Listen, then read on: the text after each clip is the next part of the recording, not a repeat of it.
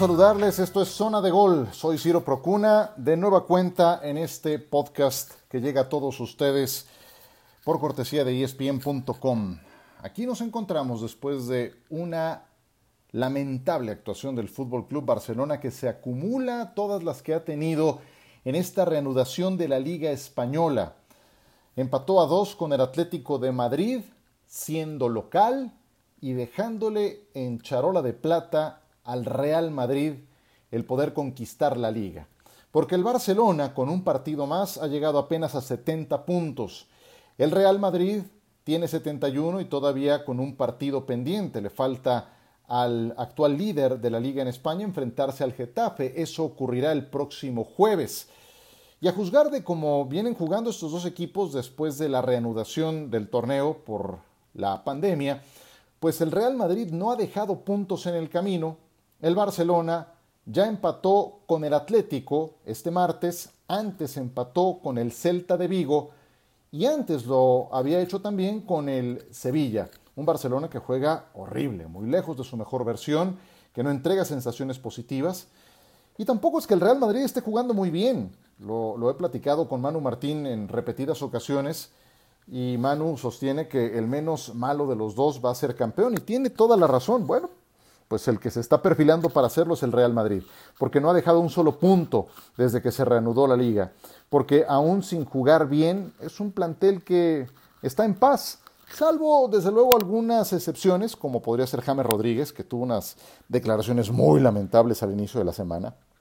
James diciendo que eh, él le había pedido al Bayern Múnich que no ejerciera la opción de compra porque no estaba a gusto, que le había pedido al Real Madrid salir y que le dijeron que iba a tener más minutos y que entonces ni una ni otra, ni lo dejaron salir, ni tiene más minutos. En fin, muy lamentable lo de James, pero vaya, es un jugador, como escuché en estos días en cadena ser, es un jugador residual y sí, es, es una alternativa muy distante a ser eh, de utilidad para Zinedine Zidane. Pero el punto es que el Madrid es un plantel en paz que tiene un vestidor eh, sin broncas y todo lo contrario lo que pasa en el Barcelona. Parece mentira que tener al mejor futbolista del mundo no sea un gran punto de partida para tener una gestión en paz, para construir un proyecto deportivo en torno a alguien tan talentoso, para aprovechar los mejores años de Lionel Messi. Pues no, no ocurre. El Barcelona es un desastre. En enero cambiaron de técnico porque dejaron de creer en Ernesto Valverde y ahora han dejado de creer en Quique Setién, que fue el que entró en su lugar.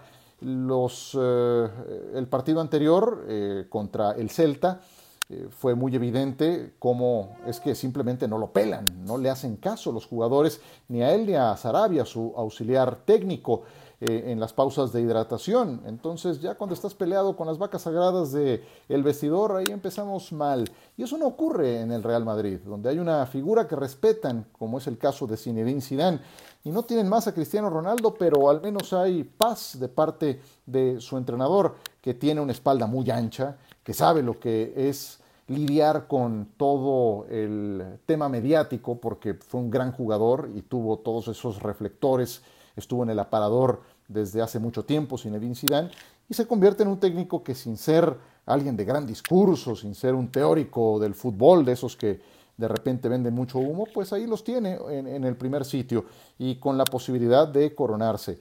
Eh, del Real Madrid tampoco es que ande todo muy bien porque Den Hazard está lejos de su mejor versión, porque no termina el propio Zidane por encontrar un once ideal, porque hace cambios constantemente, pero sí tiene alguien que está siendo decisivo en la zona de definición, que es Karim Benzema, porque Vinicius también ha ganado algunos enteros y es desequilibrio puro en el último cuarto de cancha.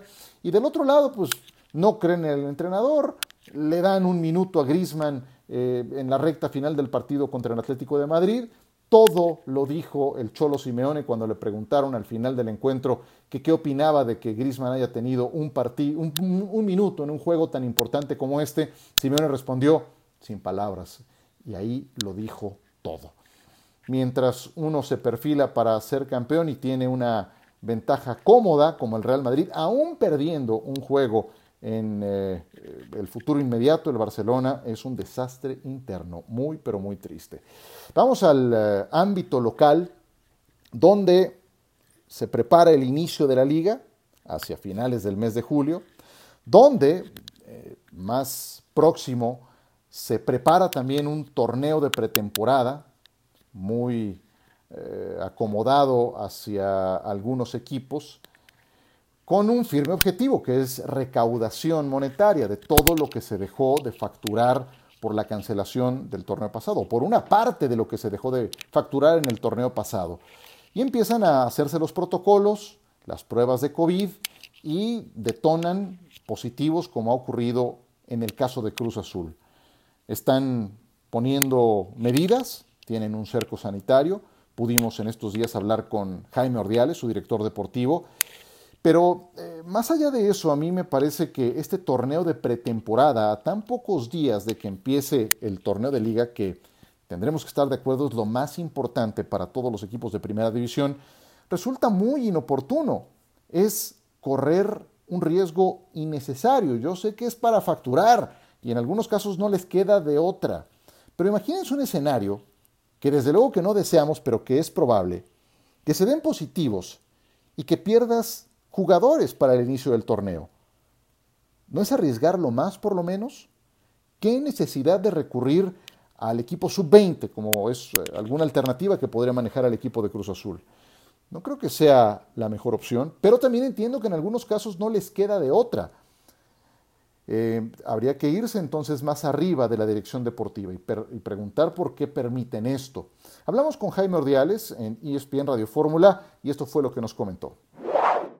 Mira, supongo que no. Eh, habría que analizar este nuevo, el nuevo examen que se le está haciendo y el miércoles nos entreguen los resultados y pues obviamente en base a ello pues, veremos cuántos son los jugadores que pueden estar contagiados. Ojalá no sea ninguno más. Eh, ahorita los tenemos aislados ya totalmente en la noria con un cerco sanitario. Eh, a todos los que están en duda o a todos los que fueron positivos, ¿no? No, mira, el torneo yo lo entiendo como un torneo de pretemporada en donde haremos partidos como los hacemos normalmente en la pretemporada. Eh, si bien es cierto, siempre un torneo uno cuando juega lo quiere ganar, pero la realidad es que hoy ninguno de los equipos podemos estar en un porcentaje importante ya de, de, formación y obviamente nosotros que arrancamos todavía una, una semanita un poquito después porque tuvimos que adaptarnos a las circunstancias del torneo, eh, eh, porque teníamos otro plan que habíamos este, analizado, bueno, pues tuvimos que adaptarnos y nos conlleva que a que lo hagamos como tal, como, como es una pretemporada y tendremos que ir rotando y alternando jugadores, lo ha platicado con Dante, Dante es la idea que tiene, ya lo platicó con su cuerpo técnico y esperemos, te digo, eh, Dios mediante no tener más casos de, infección, o sea, de, contagios y, eh, y bueno, pues poder, este, como creo que van a ser todos los demás equipos, pues tratar de sacarle lo mejor a estos juegos de pretemporada. ¿no? creo que haya alguien más consciente de la parte deportiva que Jaime Ordiales. No creo que haya alguien más consciente de la parte de salud, de priorizarla que él. Él se sobrepuso a una enfermedad durísima, durísima, y ahí está de regreso haciendo lo que más le gusta y lo que mejor hace. Eh, y Jaime Ordiales sabe muy bien que tiene que priorizar esa parte y lo está aplicando en la medida de lo posible con Cruz Azul. Es un enemigo tremendo el que se está enfrentando y sí creo que se tiene que priorizar esa parte antes de la económica. Y este torneo de pretemporada que se están sacando de la manga a tan poco tiempo del inicio del torneo, con sedes en Ciudad de México y en Guadalajara, express, para poner algo en la pantalla, para facturar, para vender, no creo que sea lo mejor.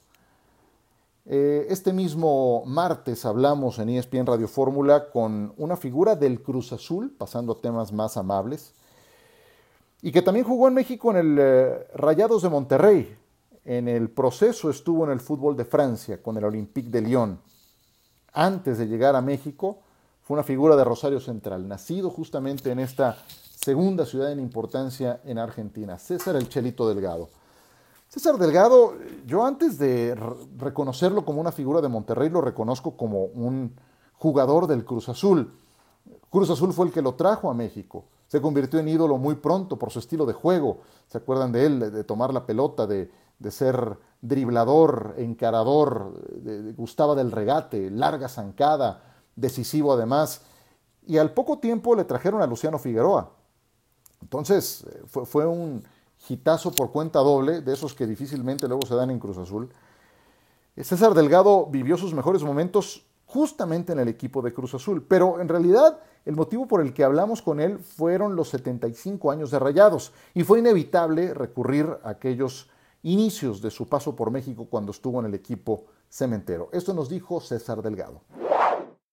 Si tuvieras, si tuvieras que elegir algunos de los dos planteles donde tuviste oportunidad de jugar, Chelito, ¿por cuál te encantaría? ¿Qué tal? Eh, siempre siempre me hacen preguntas así de, de, la, de las comparaciones y, y todo eso, eh, de, de, planteles. Eh, claro que, que, bueno, mi mejor versión, por un lado, fue la, la que mostré en Cruz Azul. Eh, de eso no, no, no tengo duda.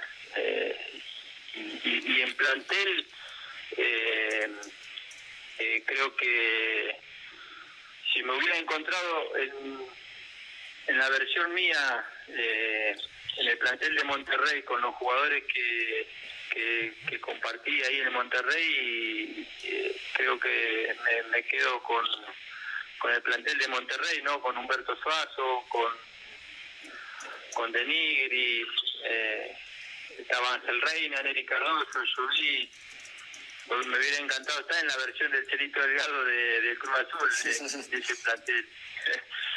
eh, pero, pero bueno, es, es, difícil poder comparar y poder elegir.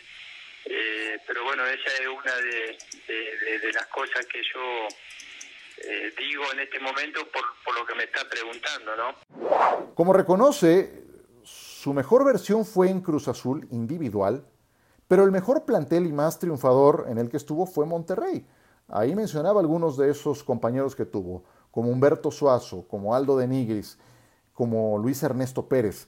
Eh, a mí me preguntaban con motivo de estos 75 años quiénes eran los tres jugadores más representativos que vi de Rayados. Y, y, vaya, yo me acuerdo desde finales de los 80 y tengo que citar a Mario Mota Souza Bahía, ese brasileño goleador espigado de larga zancada que después de anotar sus goles festejaba con, el, con los brazos extendidos haciendo el avión. Bahía, por supuesto que está entre los tres más representativos de Rayados que he visto. Otro tiene que ser Humberto Suazo y creo que el chupete tiene que ir hasta arriba, porque fue el goleador, fue el hombre decisivo en esos años más brillantes de Rayados, cuando Bucetich era su técnico y Luis Ernesto Pérez, que es mi tercer jugador en esta lista, era su capitán.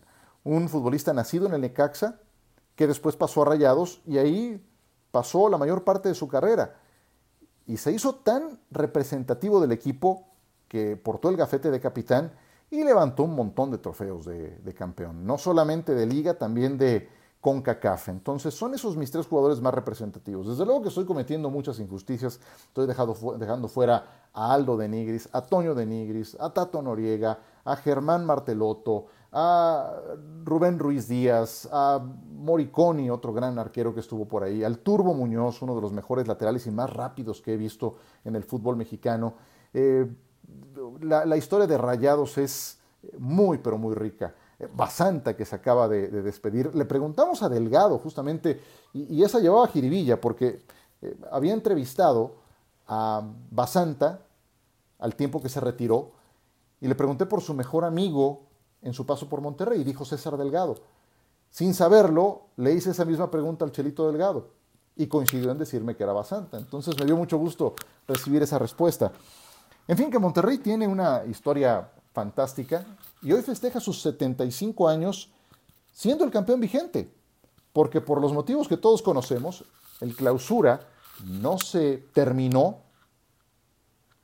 y entonces el vigente campeón sigue siendo Monterrey, pero también es el vigente sotanero.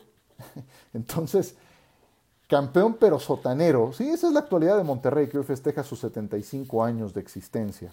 En fin, enhorabuena para ese equipo que ha tenido tantos éxitos recientes, no nada más de la mano de Mohamed, de Bucetich, de Daniel Pasarela, de Miguel Mejía Barón, de Hugo Hernández, que fueron sus técnicos ahí a principios de los 90, de todos los que vistieron la camiseta de Rayados de Monterrey. Hacemos una pequeña pausa y dedicamos unos minutos para hablar de NFL porque los Patriotas volvieron a hacer nota.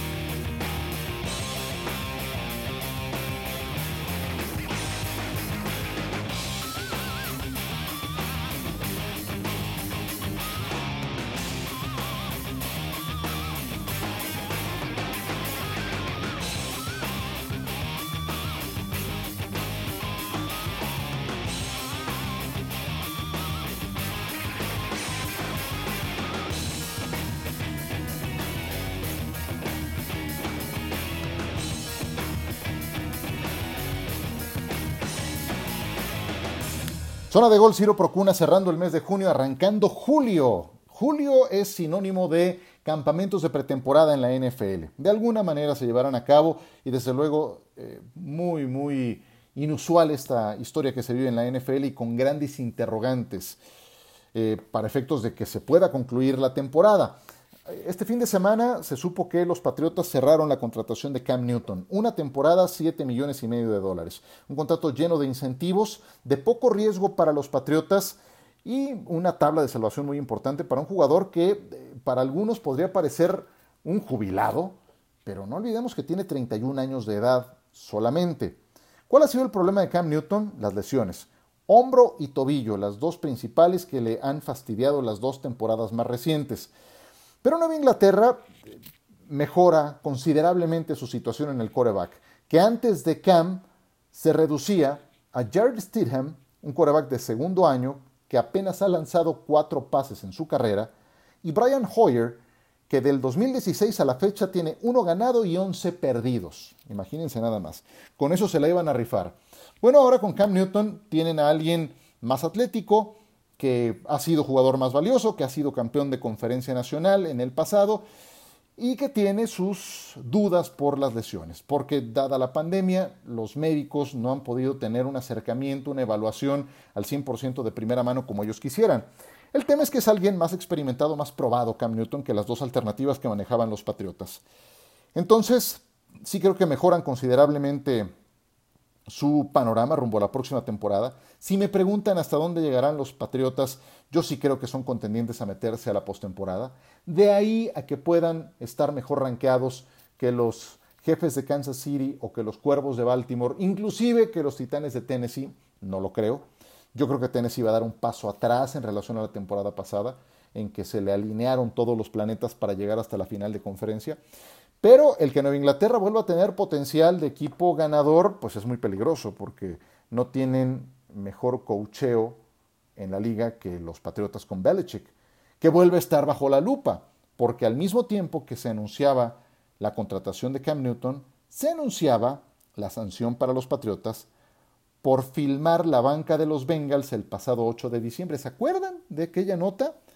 Fingió demencia un eh, camarógrafo que estaba grabando la banca de Cincinnati, dijo que había sido contratado pues, por, la gente de Robert Kraft, qué sé yo, y pues les costó el chistecito un millón cien mil dólares, perder su selección de tercera ronda del próximo año, pierden también el derecho a filmar los partidos de la próxima temporada, no apelaron la decisión los Patriotas porque admitieron que hicieron algo indebido. Pero aquí el tema es que tienen antecedentes. Tienen antecedentes. En 2017 los sancionaron, en 2015 también. Y ahora una más. Ya estuvo bueno, ¿no? Porque lo que los patriotas hicieron durante dos décadas de manera consistente, en época de agencia libre, en que es muy complicado mantener juntos los núcleos de los equipos, fue artesanal. Es un equipo que ha sido modélico en el pasado reciente. Y el que estas tonterías, estas trampas, porque las cosas por su nombre aparezcan, manchan ese legado. Porque son tres las veces que los han sancionado. ¿Y qué tantas otras ocasiones esto habrá ocurrido sin que los hayan descubierto? Porque es un equipo que en, en inglés el término es push the envelope, empujan el sobre, sí, van al borde del reglamento. ¿Cuántas otras veces no habrán incurrido en alguna sanción que no los cacharon? eh, se presta muy malas interpretaciones cuando han hecho un trabajo fantástico en otros ámbitos. Porque yo sé, porque he leído y sé cómo es este deporte, que a base de estas prácticas no ganas tantas veces tan seguido. Lo haces con disciplina, con escauteo, con buenas selecciones de draft, teniendo un mecanismo bien aceitado, teniendo liderazgo, teniendo disciplina, en fin, tantas cosas como para que estas tonterías terminen manchándolo, no vale la pena, no vale la pena. Y sí, pasó ahí medio oculto en el radar, pero es la tercera en la cuenta. ¿Cuántas otras más habrán ocurrido? Con eso me despido. Gracias por su compañía. Cerramos esta zona de gol.